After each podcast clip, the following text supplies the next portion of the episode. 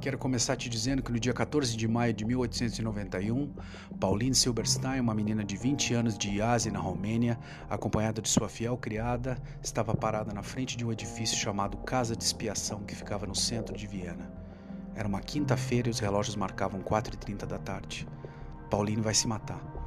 Depois de três meses de tratamento com o controverso Dr. Freud, ela decidiu que não aguentava mais viver assim ou passar por mais uma sessão de análise, por mais um dia nessa prisão que era o seu corpo. Em questão de minutos, Pauline vai estar morta e o seu nome ou as trágicas circunstâncias da sua ruína nunca entrarão nos anais psicanalíticos.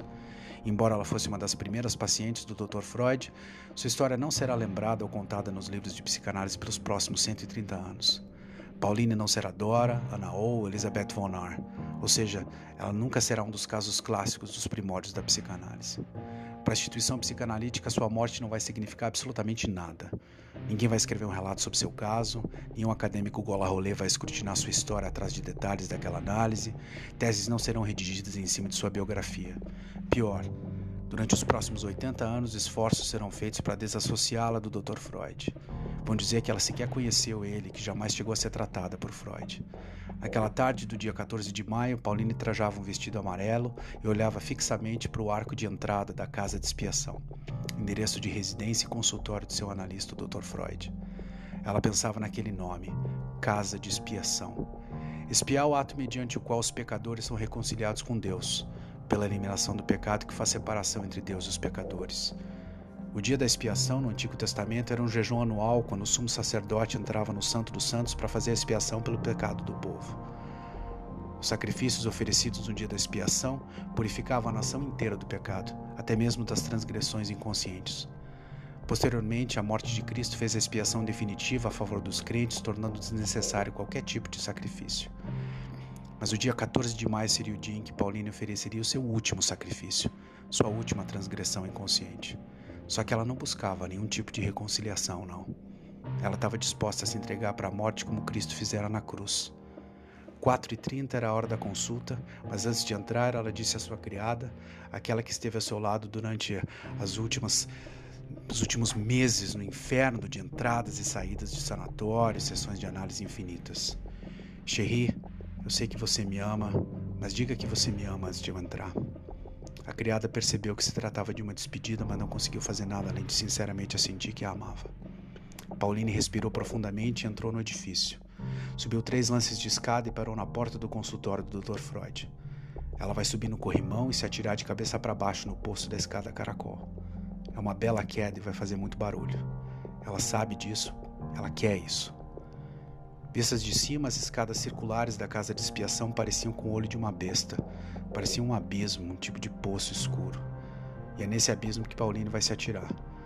Aquele não era um ritual de purificação, meus amigos. Era um ritual de contaminação. Pauline queria contaminar aquele endereço maldito mais uma vez. Aquelas escadarias seriam agora também assombradas pelo seu fantasma. E apesar do que os historiadores dos arquivos freudianos tentaram fazer, varrer essa história para debaixo do tapete do divã, tudo importa nessa cena, absolutamente tudo. Se existe uma coisa que a psicanálise nos ensinou, é dar ao acidente o seu papel psicológico. Quem brinca com fogo se queima, quer se queimar, quer queimar os outros. Quem brinca com água pérfida se afoga, quer se afogar. Quem sobe no corrimão de uma escada quer se jogar, quer cair, quer que os outros vejam seu corpo estirado, quer quebrar o silêncio com estrondo. Importa muito que escada é essa, onde ela vai dar, onde ela fica. Se fica na porta do consultório do seu analista, o que será que isso significa? Ora, o que diriam os próprios psicanalistas de um suicídio como esse? Marie Bonaparte ilustrou muito bem os vínculos que unem o trágico da vida e o trágico da morte. Ela dizia assim: realmente, o gênero da morte escolhido por pessoas, quer seja na realidade para elas mesmas pelo suicida ou na ficção para os heróis, nunca é ditado pelo acaso, mas em cada caso é determinado de um modo estritamente psíquico. Essa é a história de Pauline Silberstein, uma das pacientes estrategicamente perdidas de Sigmund Freud. E para entendê-la, você precisa saber quem foi Pauline, como e por que ela chegou até Freud, por que escolheu se matar naquele edifício e talvez ainda mais importante, que carga psíquica aquele lugar carregava que teve tamanha influência sobre Pauline e sua ideação suicida. E ainda, como a morte de Pauline escancara as angústias femininas desde a Viena da virada do século até hoje. Paulina era uma jovem tímida de 20 anos, mas também era um ideal, uma mulher capaz de encarnar muitas outras. Esse é um trabalho de investigação histórica sobre o começo da psicanálise. Portanto, se você não é dado a investigação, história, psicanálise, ou você não tem a menor curiosidade para pensar a angústia humana, então essa temporada do Pod não é para você. Vá procurar sua turma e não me enche o saco pedindo mais do mesmo, que eu continue repetindo a mesma fórmula para sempre. Eu estou mais interessado em falar aqui nessa temporada sobre o que nunca foi falado ou discutido nos meios psicanalíticos. Meu compromisso aqui é fazer um trabalho inédito e interessante. Entendeu? Ok, então vamos ao caso. Paulina era casada com um homem chamado Edward Silberstein. Isso é de extrema importância para a gente decifrar sua vida e sua morte. Freud aceitou Pauline como paciente justamente porque ela era casada com Edward. Tratava-se de um favor pessoal. Logo, é imprescindível que a gente compreenda qual é a conexão entre Edward Silberstein e Sigmund Freud para pensarmos o caso de Pauline. Edward foi o melhor amigo de Freud durante sua adolescência. Eles eram inseparáveis. Nenhum outro amigo teve um papel mais importante na juventude de Freud do que Edward. O que eles tinham em comum é o que eles faziam juntos. Estudavam espanhol, participaram da fundação da Academia Castelhana em Viena, inventaram uma mitologia privada, trocavam textos humorísticos e uma vasta correspondência. Dessas correspondências, uma metade foi cuidadosamente conservada por Silberstein. Aliás, a gente só tem as cartas de Freud para o Edward. As cartas do Edward por Freud não foram conservadas. Claro, Freud destruiu tudo. Mas as cartas que restaram de Freud para Edward nos possibilitam espiar o desenvolvimento do jovem Freud de uma forma bastante insólita. Edward Silberstein nasceu em 27 de dezembro de 1856 na cidade romena de Iazi, um empório comercial com uma grande comunidade judaica. Durante a segunda e terceira década do século XIX, a peste e a cólera reduziram pela metade a população, que voltou a crescer com uma certa rapidez, um total de 60 mil habitantes, tendo contudo que sofrer continuamente por conta de guerras e ocupações. Quem mais sofria eram os judeus, o que fez com que o pai de Edward, Osias, se mudasse para Braila junto ao Danúbio, fundando ali uma casa comercial cujos ganhos possibilitaram enviar seus filhos para estudar em Viena. Edward frequentou, estudou por muitos anos o colégio Leopoldstadt junto com Freud. As famílias de Freud e Silberstein se conheceram quando Amália Freud, mãe de Sigmund, que vivia adoentada e costumava procurar a estação termal de Rosnau, ali nas proximidades de Friberg, ela ia lá para descansar. Em 1869, durante uma estadia por lá, ela conheceu a senhora Anna Silberstein. Era comum Amália levar seu filho preferido, Sigmund, junto com ela nessas viagens, e por coincidência, nessa ocasião, Anna Silberstein também estava na companhia de seu filho, Edward. Foi aí, através de duas mães adoentadas que faziam questão de descansar na companhia de suas crias favoritas, uma cena, digamos, bastante freudiana num período pré-freudiano, que teve início a amizade entre os dois meninos, que começaram a se corresponder regularmente em 1871. Como estudavam espanhol juntos, eles eram ambos amantes inveterados da obra de Miguel de Cervantes. Eles se chamavam nas cartas pelos codinomes Cipião e Berganza, tirados do Colóquio dos Cachorros, uma das novelas que compõe Novelas Exemplares, um livro publicado por Cervantes ali em 1613, que se configura como a primeira história de cachorros falantes na literatura ocidental. No livro, por uma noite, os cachorros Cipião e Berganza, que habitam e protegem o Hospital da Ressurreição de Valadolio, adquirem o dom da fala e passam a narrar suas aventuras e desventuras pela Espanha. Nas cartas, Freud assinava como Cipião, o cachorro mais crítico, pedagógico, inteligente, enquanto Silberstein era Berganza, um contador de histórias voraz e decidido a experimentar as coisas da vida. A correspondência entre os dois era onde os jovens falavam sobre praticamente tudo: das famílias, dos amigos e inimigos em comum, de suas tentativas literárias e principalmente das alegrias e sofrimentos da puberdade, o que, é claro, incluía as meninas e as paixões adolescentes. Numa carta enviada para Silberstein em 12 de agosto de 1872, Freud ilustra muito bem o tom dessas cartas. Abre aspas. Vamos às meninas. Existem quatro e falaremos de três mas me cansou muito ficar aqui escrevendo sobre tais coisas. Não vos prometi abrir-me a Vossa Senhoria? Pois falemos francamente. Quem mais poderia ler essa cartinha a não ser Vossa Senhoria? Senti inclinação pela mais alta, chamada Gisela, que partirá amanhã, sendo que essa ausência me devolverá uma firmeza de conduta que até o momento desconhecia. Vossa Senhoria, considerando meu verdadeiro caráter, irá imaginar com razão que, em vez de me aproximar dela, me afastei, e ninguém, nem sequer ela mesma, tem melhor conhecimento disso que Sua Majestade, o Rei dos Turcos. Isso, meus amigos, é Freud experimentando a clássica paixão platônica adolescente. Mas fica ainda mais interessante quando a gente se familiariza com os personagens que permeiam as correspondências entre os dois. Uma dessas personagens, mais emblemática talvez, que aparece constantemente nas cartas e que foi citada no trecho acima, é uma menina chamada Gisela Fluss, cujos pais eram conhecidos da família Freud e cujo irmão Emil era amigo do Sigmund. Freud e Edward fizeram uma viagem juntos para Freiberg no verão de 1871, quando se hospedaram na casa da família Fluss. Um dos sete filhos da família era Gisela, que passou a ser o centro da mitologia privada dos dois amigos. Numa carta de 4 de setembro de 1872, Freud, Freud relata essa viagem que havia feito para a casa dos Fluss, onde permaneceu por alguns dias. Essa carta tem uma importância descomunal, não só por nos permitir espiar os sentimentos do jovem Freud por Gisela, mas porque serve como ponto de partida para várias teorias psicanalíticas que Freud só desenvolveria anos depois. Na carta, Freud começa discorrendo sobre a partida de Gisela, que também estava apenas visitando os pais porque estudava em outra cidade. A carta vai mais ou menos assim. Abre aspas. Na quarta-feira, depois que te escrevi, ela partiu, mas não sem antes me pregar uma peça, o que me deixou irritado por muito tempo. Foi com tristeza que me despedi e fui para Rockwold, meu pequeno paraíso, onde passei a mais agradável hora. Havia acalmado todos os pensamentos turbulentos e estremeci apenas levemente quando, à mesa, minha mãe pronunciou o nome Gisela. A simpatia emergiu como um dia de primavera. Somente este meu absurdo hamletismo, minha timidez ao me expressar, impediu-me na conversação tida com essa moça, minha ingênua e bem instruída, de obter para mim também o prazer e o alívio. Vou te esclarecer, oral e amplamente, a diferença entre a minha simpatia e outra paixão qualquer. Por enquanto, deixa-me acrescentar que não caí em discrepância alguma entre o ideal e a realidade, o que me tivesse tornado incapaz de zombar de Gisela. Na segunda parte da carta, Freud elabora em detalhes um esboço bastante interessante de transferência, quando cogita que no fundo havia deslocado a admiração que sentia pela mãe, Gisela, para a própria filha. Quando Freud escreve sobre a mãe do seu amor juvenil, parece que ele está falando do próprio amor. Parece que está mais encantado, mais apaixonado pela mãe do que pela filha. Existe alguma coisa mais freudiana do que se apaixonar pela mãe do seu interesse amoroso?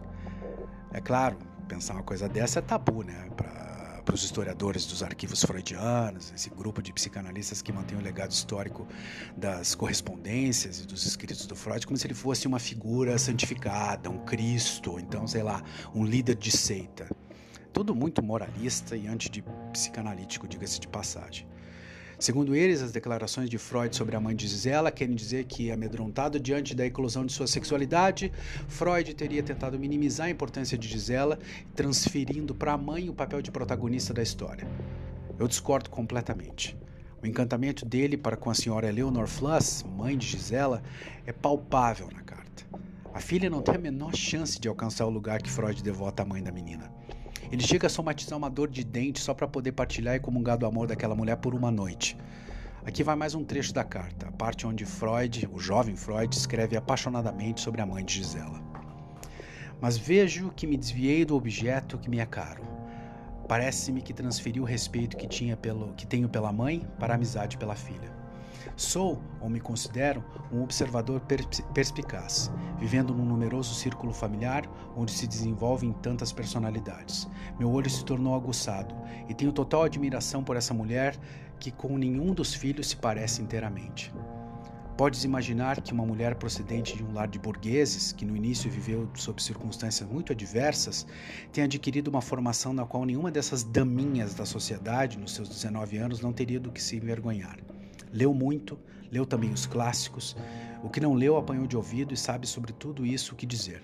Quase não existe nenhum ramo do saber em que não se saliente bastante da média, ou que lhe seja estranho, embora, é claro, seja impossível que possua sólidos conhecimentos em cada um deles.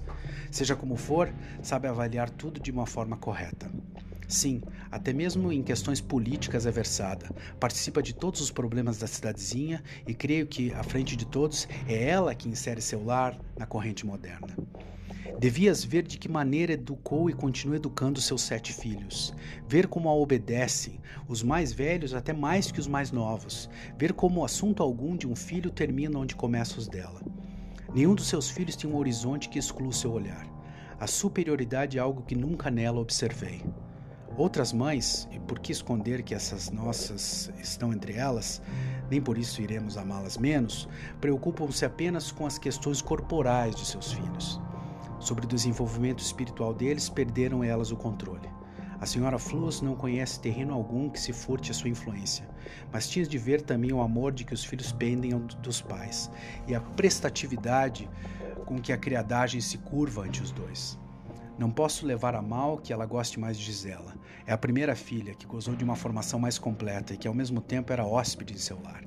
Nunca percebi qualquer mau humor nela, ou melhor dito, nunca o seu mau humor descarregou-se contra os inocentes.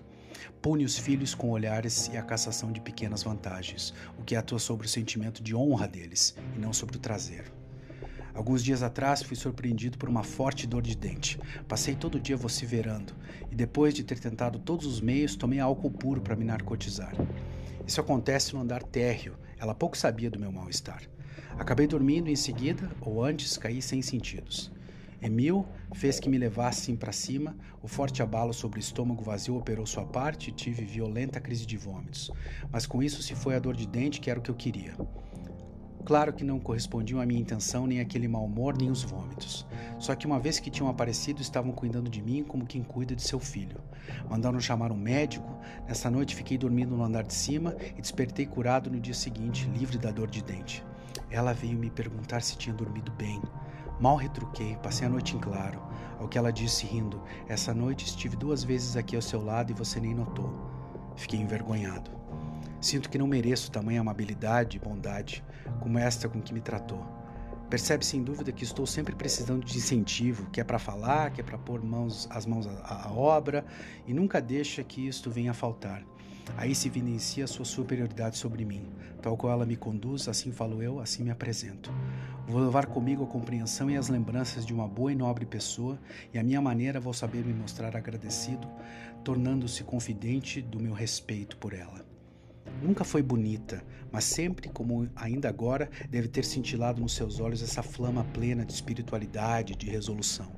Mesmo a beleza de Gisela é selvagem, diria trácia, o nariz aquilino, o cabelo longo e negro, a boca contraída que herdou de sua mãe, o amorenado escuro do rosto e a expressão facial indiferente do pai. Chega disso. Vês como as palavras me escorrem do coração? Pois é, o relato que ele pinta daquela mãe é tão carregado de admiração, de paixão, que a gente chega a ficar vermelho. Né? A impossibilidade de ter a mãe, Freud se contentara com a filha. Mas por que, que aquela jovem mãe tocou o jovem Freud de modo tão significativo? Eleonor era uma mulher diferente das outras mães. Vinha de uma família pouco abastada, filha de um dono de um restaurante em Carlsbad. Ela tinha muita experiência de vida. Era liberal e moderna na educação dos filhos, era tudo que Amália Freud, mãe de Sigmund, não era. Eleonora era a mãe que Freud gostaria de ter tido. Uma mulher livre dos estigmas do gueto, capaz de se defender e argumentar sobre as questões sociais e culturais de seu tempo, e ao mesmo tempo mostrar e dividir seu amor materno a um estranho que de pronto passaria a se sentir como se fosse seu filho. Ao ler hoje as cartas do Freud que citam Eleonor, a gente pode vislumbrar a confusão daquela primeira experiência amorosa. Em seu texto para Silberstein, Freud escancara seu desejo de ter outra mãe, outro amor, mais alinhado com a métrica da modernidade que estava presente na mãe da garota que ele se apaixonou. Mas não só isso. Podemos observar também o desejo de Sigmund que gostaria que seu pai fosse tão bem sucedido quanto Ignaz Fluss, marido de Eleonor e pai de Gisela. Como tudo teria sido diferente se seu pai tivesse ficado em Freiberg ao invés de ir para Viena, onde eles nunca conheceram a vida burguesa ou o bem-estar, mas só faziam se privar de tudo, se humilhar. Freud detestava sua pobreza, mas estava acostumado àquela vida. Ele tinha razão, tudo teria sido muito diferente. Eu provavelmente não estaria aqui agora falando sobre isso. A gente não sabe se Gisela se deu conta do que se passava com Freud. Ela foi embora e não foi mais vista durante anos, mas deixou uma marca significativa nele a paixão da adolescência dividida com a mãe. Curiosamente, Gisela se transforma em uma lembrança encobridora, um conceito que Freud vai estruturar alguns anos mais tarde, em 1899, e que, para surpresa de ninguém, traz Gisela como uma das personagens do texto do Discurso do Homem Analisado, que na verdade é o próprio Freud se lembrando daquela época de sua adolescência e de seu encontro com a Gisela. Dá uma olhada lá no texto e você vai encontrar lá a Gisela de vestido amarelo e tudo. Me deixa tentar te explicar, já que eu falei em lembrança encobridora, deixa eu tentar te explicar brevemente o que é uma lembrança encobridora. Esse conceito que é tecnicamente pré-psicanalítico. É como se houvesse duas forças psíquicas opostas, aquelas que se deslocam em direção à recordação e outras, consideradas como resistências, que se opõem a esse propósito. Ou seja, enquanto determinadas forças querem lembrar os fatos, outras querem esquecê-los. O resultado desse embate é a formação de um terceiro elemento, a lembrança encobridora, que seria o quê? Um deslocamento associativo que faz com que haja uma, uma espécie de uma imagem mnemônica diferente daquela original que teve que ser recalcada. Desse modo, a lembrança encobridora nada mais é do que a substituição do conteúdo psíquico insuportável por outro de menos intensidade que pode aparecer na consciência. O que faz com que o valor de tais lembranças esteja não em seu conteúdo por si só, mas sobretudo em sua relação com outro conteúdo recalcado. As lembranças, as lembranças deixam de ser verdadeiras para poderem ser, às vezes, encobridoras de outras verdades que tiveram que ser recalcadas. Vamos trocar isso em miúdos, eu vou dar um exemplo para vocês aqui tirado do próprio texto do Freud. Imagina isso: um homem cuja lembrança de infância mais antiga era de uma mesa posta para refeição e sobre ela uma bacia com gelo. Que memória é essa? Não parece ter muito significado, né? Contudo, na mesma época dessa memória, né, em que essa memória ocorreu, também ocorreu a morte da avó desse homem, que segundo seus pais foi um golpe pesado para ele enquanto garoto, porque, porque ele era extremamente apegado à avó. Mas ele não se lembra de sua morte e de ter sofrido com essa perda. Só lembra da bacia de gelo em cima da mesa. A memória da bacia de gelo é a lembrança encobridora. Ela encobre, substitui uma verdade dura demais, a morte da avó, que teve que ser recalcada da consciência para que ele não sofresse. Entende? Então, quando eu digo que a Gisela se transformou em uma lembrança encobridora, eu estou dizendo que para não ter que lembrar de sua paixão pela mãe da menina, ele só se recordava da menina recalcando a memória do que havia sentido pela mãe. E como é que ele faz isso exatamente? Bom, ele passa a destruir a imagem da Gisela nas cartas para o Edward. Passa a falar dela como uma qualquer, uma futura dona de casa entediante, alienada, uma daminha da sociedade, incapaz de pensar além do miolo familiar. É irônico, porque ao zombar da Gisela nas cartas, parece que ele está descrevendo sua própria mãe, e pior ainda, sua futura esposa. Você ter uma ideia de como ele foi longe no assassinato de reputação da Gisela, ele conjura uma história para o Edward de que Gisela vai se casar aos 16 anos com um comerciante abastado chamado Rosenweig. Ela se tornaria, na fantasia criada pelo Freud, no antônimo de sua mãe Eleonora, mais uma jovem casada com mais um comerciante almofadinha. Era só assim que ele poderia matar e esquecer aquele primeiro amor, transformando Gisela numa piada interna. É claro, era tudo mentira. Gisela não se casou aos 16 anos, foi se casar só lá em 1881. Freud inventara tudo aquilo para se livrar do desejo, para estigmatizá-la, distanciá-la da imagem da mãe, Eleonora. Essa sim era um perigo para ele, pois era a mãe que ele nunca teve e principalmente porque era o combustível para um tipo de amor estranho, velado, um amor proibido, que mais tarde ele vai chamar de um complexo. Ao ridicularizar Gisela, ele podia se certificar de que aquela memória da mãe iria embora junto com a filha. Mas não foi bem assim. A verdade é que, independentemente de, do modo pouco ortodoxo que o Freud usou para esquecer Gisela, ela nunca deixou completamente a correspondência dos dois amigos. Gisela fazia suas ocasionais aparições, pois havia se tornado parte da metodologia particular dos dois. Gisela, a jovem que entrou na história como linda e encantadora, mas que terminou como um engodo, era uma personagem. Ela era um ideal pois carregava consigo o potencial de um dia vir a se tornar como sua mãe. Essa sim o sustentava o objeto de desejo dos dois amigos. É por esse motivo que vocês precisam saber quem foram Gisela e Eleanor Fluss. Porque décadas mais tarde, quando Silberstein conheceu a jovem Pauline Taylor e apaixonou-se perdidamente por ela, foi porque ele teve a certeza, e ele disse isso para Freud, de que havia encontrado sua própria Gisela, ou melhor, a sua própria futura Eleonor.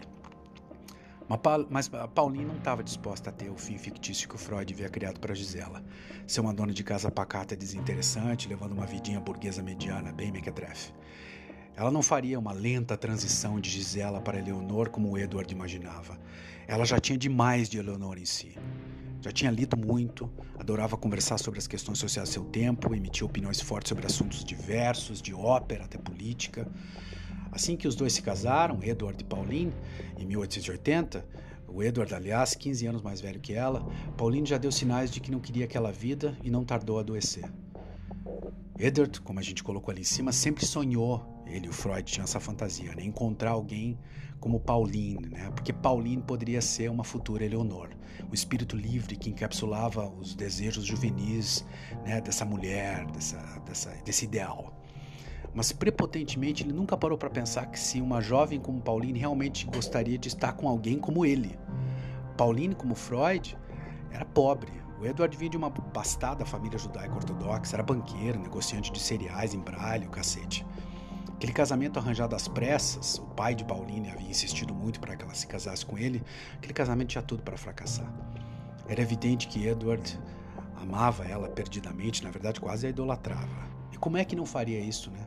Toda sua idealização juvenil de amor se sustentava em uma figura como Pauline.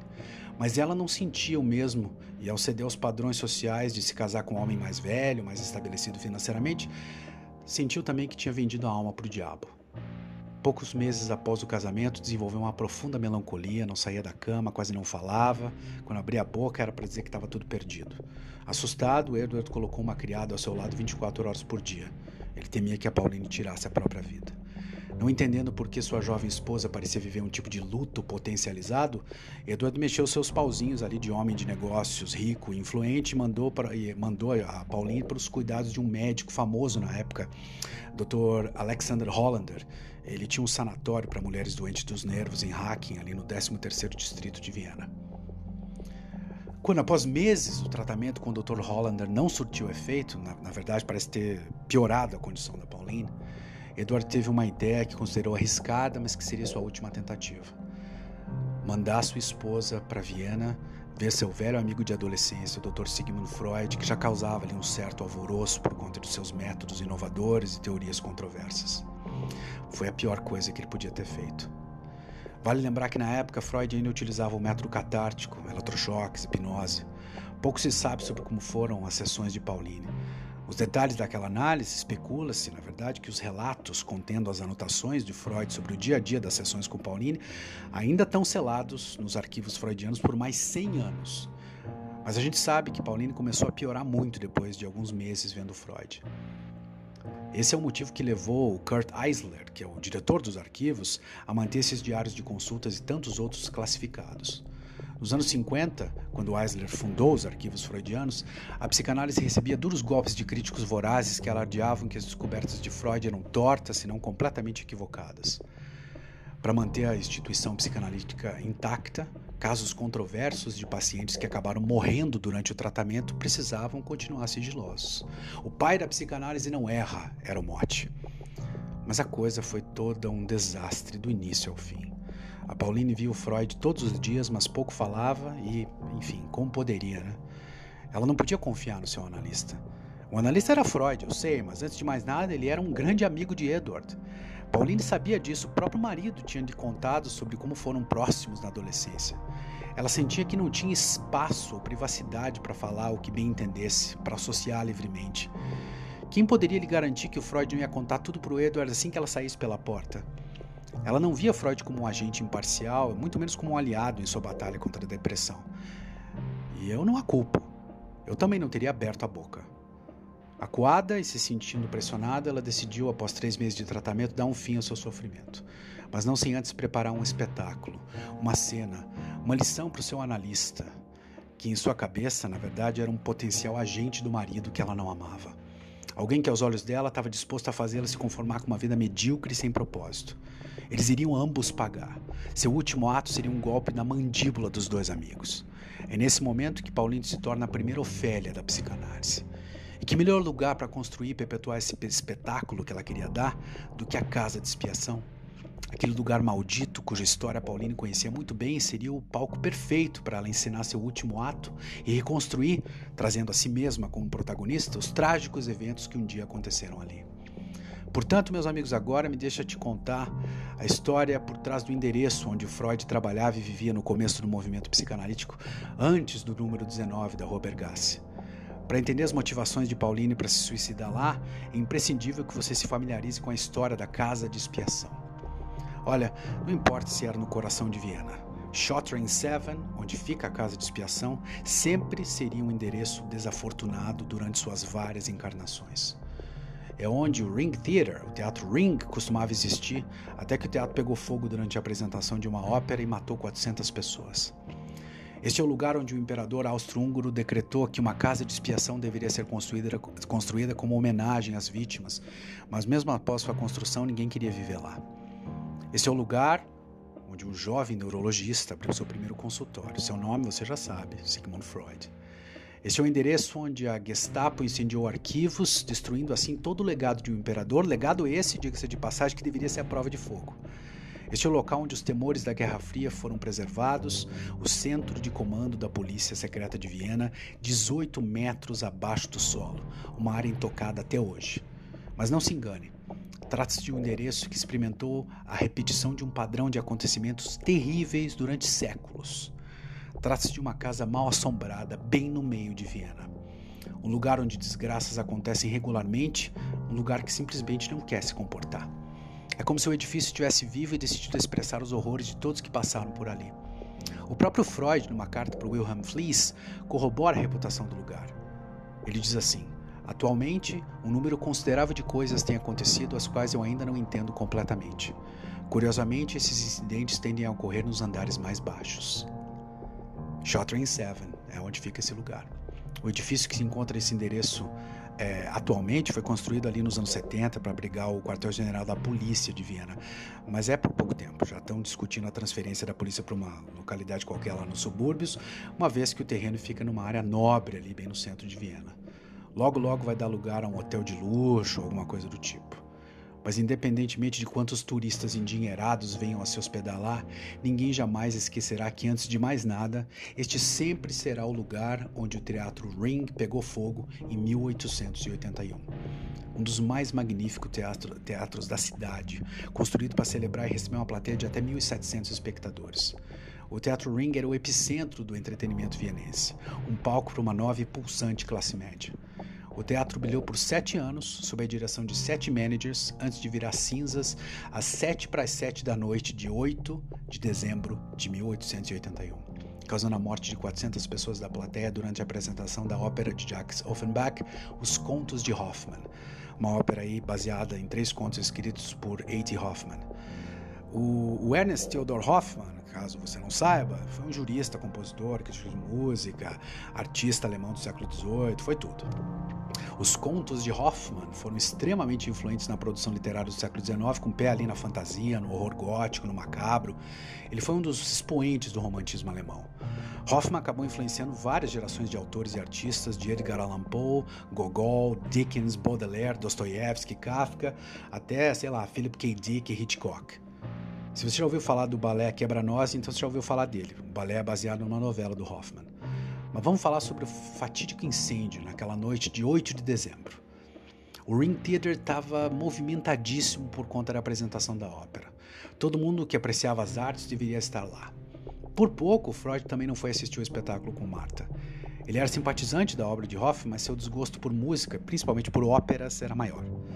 No teatro, a iluminação de emergência usava lâmpadas de óleo, mas elas raramente acendiam. Quando o público assumiu seus lugares perto das sete daquela noite, atrás do palco, cinco lâmpadas seriam acesas a gás. Mas como o controle de ignição eletropneumática só conseguiu acender o gás na segunda tentativa, o gás que já tinha saído explodiu e o fogo rapidamente se espalhou para o resto do palco e do auditório, exatamente no começo da apresentação. Foi um pânico generalizado. As saídas de emergência abriam apenas para dentro, o que, devido à aglomeração de pessoas forçando a abertura para fora, acabou efetivamente fechando as vítimas dentro do teatro em chamas. O desespero das vítimas era tanto que elas sequer cogitaram que as portas se abrissem para dentro. Imagina isso. Como eu disse, 400 pessoas morreram carbonizadas. O então operador do Ring Theater, Franz von Jauner, foi condenado a três anos de prisão, mas a sua sentença foi comutada por um decreto imperial poucas semanas após a sua prisão. O que restou do teatro foi demolido. O imperador Franz Josef I financiou do próprio bolso a construção de um edifício de apartamentos no mesmo local.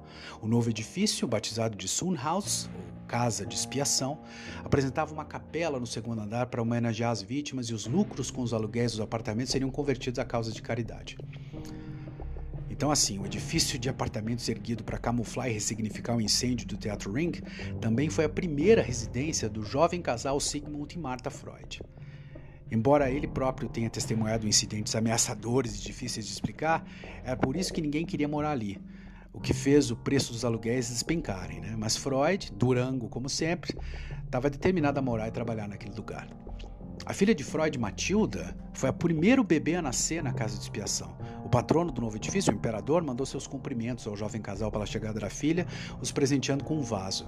Mas na primavera de 1891, uma das pacientes do jovem Dr. Freud teve um surto que viria a alterar a vida dos Freud para sempre. No outono do mesmo ano, a família se mudou. A paciente, você já deve desconfiar, era Pauline. E o evento que desestabilizou a família Freud foi seu suicídio nas escadas da casa de expiação. Pauline, como todos na época, conhecia muito bem a história do incêndio que ocorrera naquele endereço anos antes. Na realidade, Pauline também estava altamente familiarizada com o enredo da ópera que estava sendo apresentada durante a tragédia do Teatro Ring. É de uma ironia brutal que as histórias de duas protagonistas dos contos de Hoffman fossem tão parecidas com a sua. Tratava-se de um lugar perfeito para morrer. Era quase uma homenagem às personagens de Hoffman que, como ela, sucumbiram diante dos desejos desmedidos de homens autoritários e descontrolados. Se matar ali seria um tipo de mensagem codificada para quem se desse ao trabalho de traçar esses paralelos. Era como se ela dissesse: Olha, eu vou morrer no mesmo lugar em que a história de Olímpia e Antônia seria encenada, porque a minha história é igual a delas. Quis o destino que nesse mesmo lugar, um dia eu fosse forçada a me tratar de um mal que é a única coisa preciosa que eu tenho. Paulina escolheu morrer no mesmo endereço que o conto de suas parceiras na dor seria encenado para toda Viena. Mas dessa vez ela ia terminar o ato. A sua ópera não seria interrompida, todos veriam o final da história. Dessa vez o incêndio acontecia dentro dela. Mas afinal, qual era a história dos personagens do Hoffmann? O que acontecia nessa ópera? Né? Como é que ela simbolizava o arco da vida trágica de Paulina? Na primeira história, a gente é apresentado a Olímpia, filha de um inventor chamado Spallanzani.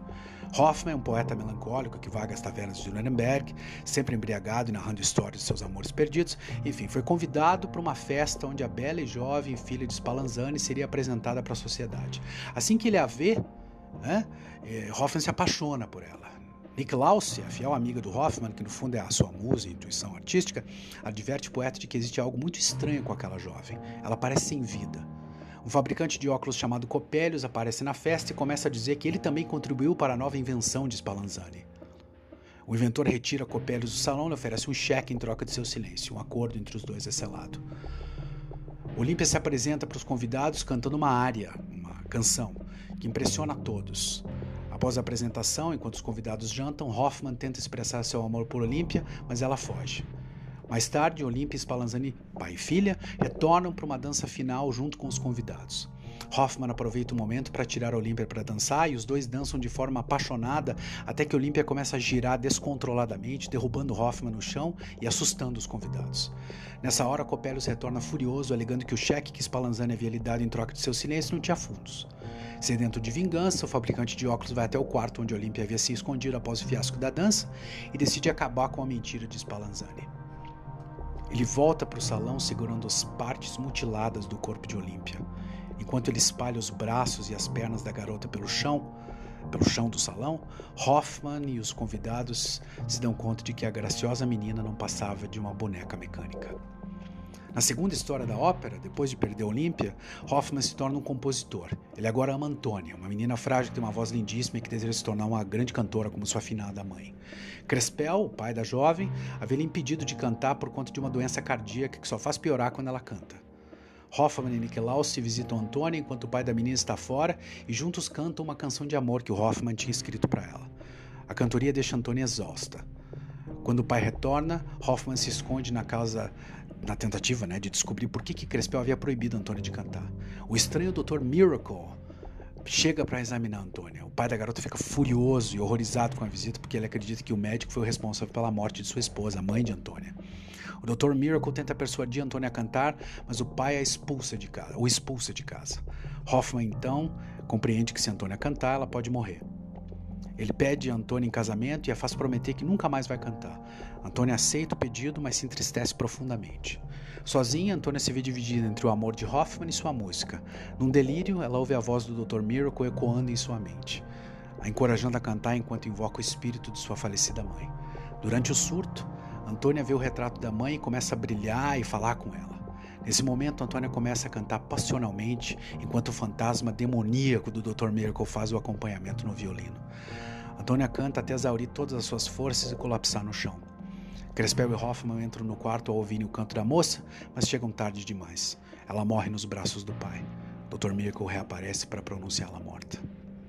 Faça você mesmo, suas intervenções psicanalíticas aí para entender o poder que essas duas histórias tiveram sobre a ideação suicida da Pauline. Uma personagem que morre despedaçada porque era um mero objeto do pai, uma automata, uma boneca, e outra que morre porque, ao fazer a coisa que mais amava, cantar, destrói seu coração, perde sua vida. Olímpia morre estatelada no chão aos pedaços, Antônia morre fraca, sem voz. As duas personagens emulavam dramaticamente a vida e a futura morte de Pauline. É verdade, aquele era o lugar perfeito para ela morrer a casa de expiação. Mas Pauline ainda encarnava uma terceira personagem. Importante a gente falar sobre isso. Pauline, como eu disse lá em cima, é a Ofélia da psicanálise. Ofélia, você sabe, era o amor do Hamlet na peça do Shakespeare. Ela enlouquece na peça. Bom, enfim. Caso você passe mais tempo no Instagram ou no TikTok do que lendo, bom, primeiro, crie vergonha nessa sua cara lavada e ridícula, né? E segundo, aqui vai um breve resumo do clássico do Shakespeare para os adoradores de dancinha do capeta. Hamlet é um príncipe que tem seu pai assassinado pelo tio e sua mãe casa com o assassino. Inconformado com a situação, Hamlet quer vingança, quer matar o assassino do pai. Dividido sobre se deve ou não matar o tio, ele simula loucura, persegue a mãe e afasta a mulher que ama, Ofélia. A menina então se torna uma vítima inocente dessa obsessão de Hamlet. Ela é uma personagem tipicamente bela, recatada, do lar, uma filha obediente, que ouve os conselhos do pai e do irmão, mas é oprimida por ambos. Quando Hamlet acidentalmente mata Polônio, pai de Ofélia, ela se vê completamente sozinha. Ninguém na peça diz nada sobre ela ou sobre a sua situação. O pai morreu pelas mãos do seu amado, o irmão está ausente. Ofélia então enlouquece de verdade.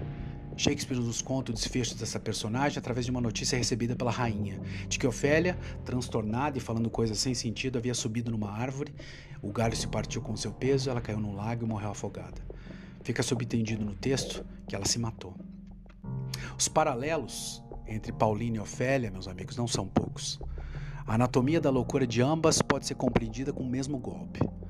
Durante os anos formativos da psicanálise, quando Freud estava desenvolvendo suas teorias básicas, ele ganhava vida analisando mulheres problemáticas, as ditas Ofélias de Viena, como alguns historiadores da psicanálise chamam as histéricas dos primórdios do movimento. Considerar a loucura de Ofélia e de Pauline é o mesmo que considerar seus desejos, uma vez que Freud localiza o coração de todas as neuroses, a raiz do descontentamento, do mal-estar humano e nosso turbulento relacionamento com os nossos desejos. Cada sonho, nos ensinaria Freud, é um desejo escondido. Os motores de nossas neuroses são as nossas próprias inconcebíveis necessidades e pulsões. Quando Freud escreve sobre a loucura de Hamlet, ele a descreve como aquilo que Hamlet deseja, mas não pode aceitar que deseja. Não é diferente com Ofélia ou com Pauline. O que seria que essa menina queria de tão problemático que não podia aparecer à luz do dia? Que desejo era esse? É engraçado porque a Ofélia, assim como Pauline, parece expressar poucos desejos na peça, na vida, o que levou muita gente a ler essa personagem como uma mulher passiva. Mas olha só, não poder ter o que a gente deseja é onde toda a história psicanalítica começa. E poucos personagens são melhores do que Ofélia e Pauline em não conseguir o que se deseja. Dentro da loucura delas não habitam alguém, ela não é uma pessoa. Colocações incompreensíveis são ditas pelo nada, o seu discurso é sempre negado. Ofélia e Pauline, aquelas cuja linguagem lhes foi privada, precisam utilizar da linguagem do corpo para comunicar sua angústia. Se Hamlet é o protótipo do herói melancólico associado com um tipo de genialidade intelectual imaginativa, Ofélia sofre do que os elisabetanos diagnosticariam como erotomania, uma insanidade que é biológica, é emocional em sua origem. Erotomania e histeria foram culturalmente definidas como males e enfermidades exclusivamente femininas, colocadas em oposição ao sofrimento existencial intelectualizado dos homens. Era assim na época do Freud, a mulher já nasceria com uma predisposição, né, um tipo de pré-disposição para a insanidade. E a psicanálise se estruturou como uma tentativa de investigar essas enfermidades, aplicando a elas um tipo de investigação intelectual do sofrimento existencial que até então era usado quase que exclusivamente para tratar dos homens. Tanto para Ofélia quanto para Pauline, a fisicalidade se transforma tanto em sua identidade quanto no grande símbolo de sua dissolução. A destruição de si mesma através do suicídio é paradoxalmente a sua única via de autoexpressão. É uma experiência imediata, muito mais chocante do que um diagnóstico. E mesmo assim, esse ato também é apropriado por aqueles que estão no poder. As suas mortes, a de Ofélia, de Pauline, são muito mais reportadas do que vistas, acabam sendo mais interpretadas do que experimentadas. Se alinharmos Freud e Hamlet como o tipo anatomista, vamos dizer assim, buscando conhecimento através da epistemologia, experiência, a gente vai perceber que as ferramentas freudianas e hamletianas são aquelas do cientista natural, ou seja, observação e análise. Mas habitando primordialmente a esfera da retórica, da fala, da linguagem, ao invés da filosofia natural. No que poderia muito bem ser visto, ser lido como um comentário sobre a nova ciência do corpo, Hamlet eventualmente se pega repetindo as explorações noturnas de Vesalius, né? revirando os corpos putrefatos no cemitério. E sabe o que? Não é diferente do que Freud se propõe a fazer. Então, se Hamlet né, e Freud se transformam em ladrões de túmulos, em anatomistas, o que dizer de Ofélia e Pauline, por que não de todas as mulheres? É o próprio corpo delas que se tornará um lugar de conflito, de batalha. É no corpo que elas têm que suportar o peso da representação psíquica. Parece que para Ofélia, Paulina ou para qualquer mulher, não pode existir a possibilidade de discurso entre o corpo e a mente sem que um dos dois saia corrompido. Tanto Hamlet quanto Freud podem muito bem ser os observadores dos observadores, mas são as Ofélias e as Paulines que se pegam constantemente transformadas em objeto de contemplação, de escrutínio. Mas como é que faz para elaborar um discurso quando as observações sempre são desautorizadas? Talvez não exista uma única verdadeira Ofélia, uma única verdadeira Pauline, uma única verdadeira mulher, vai, da qual as críticas feministas deveriam falar inequivocadamente.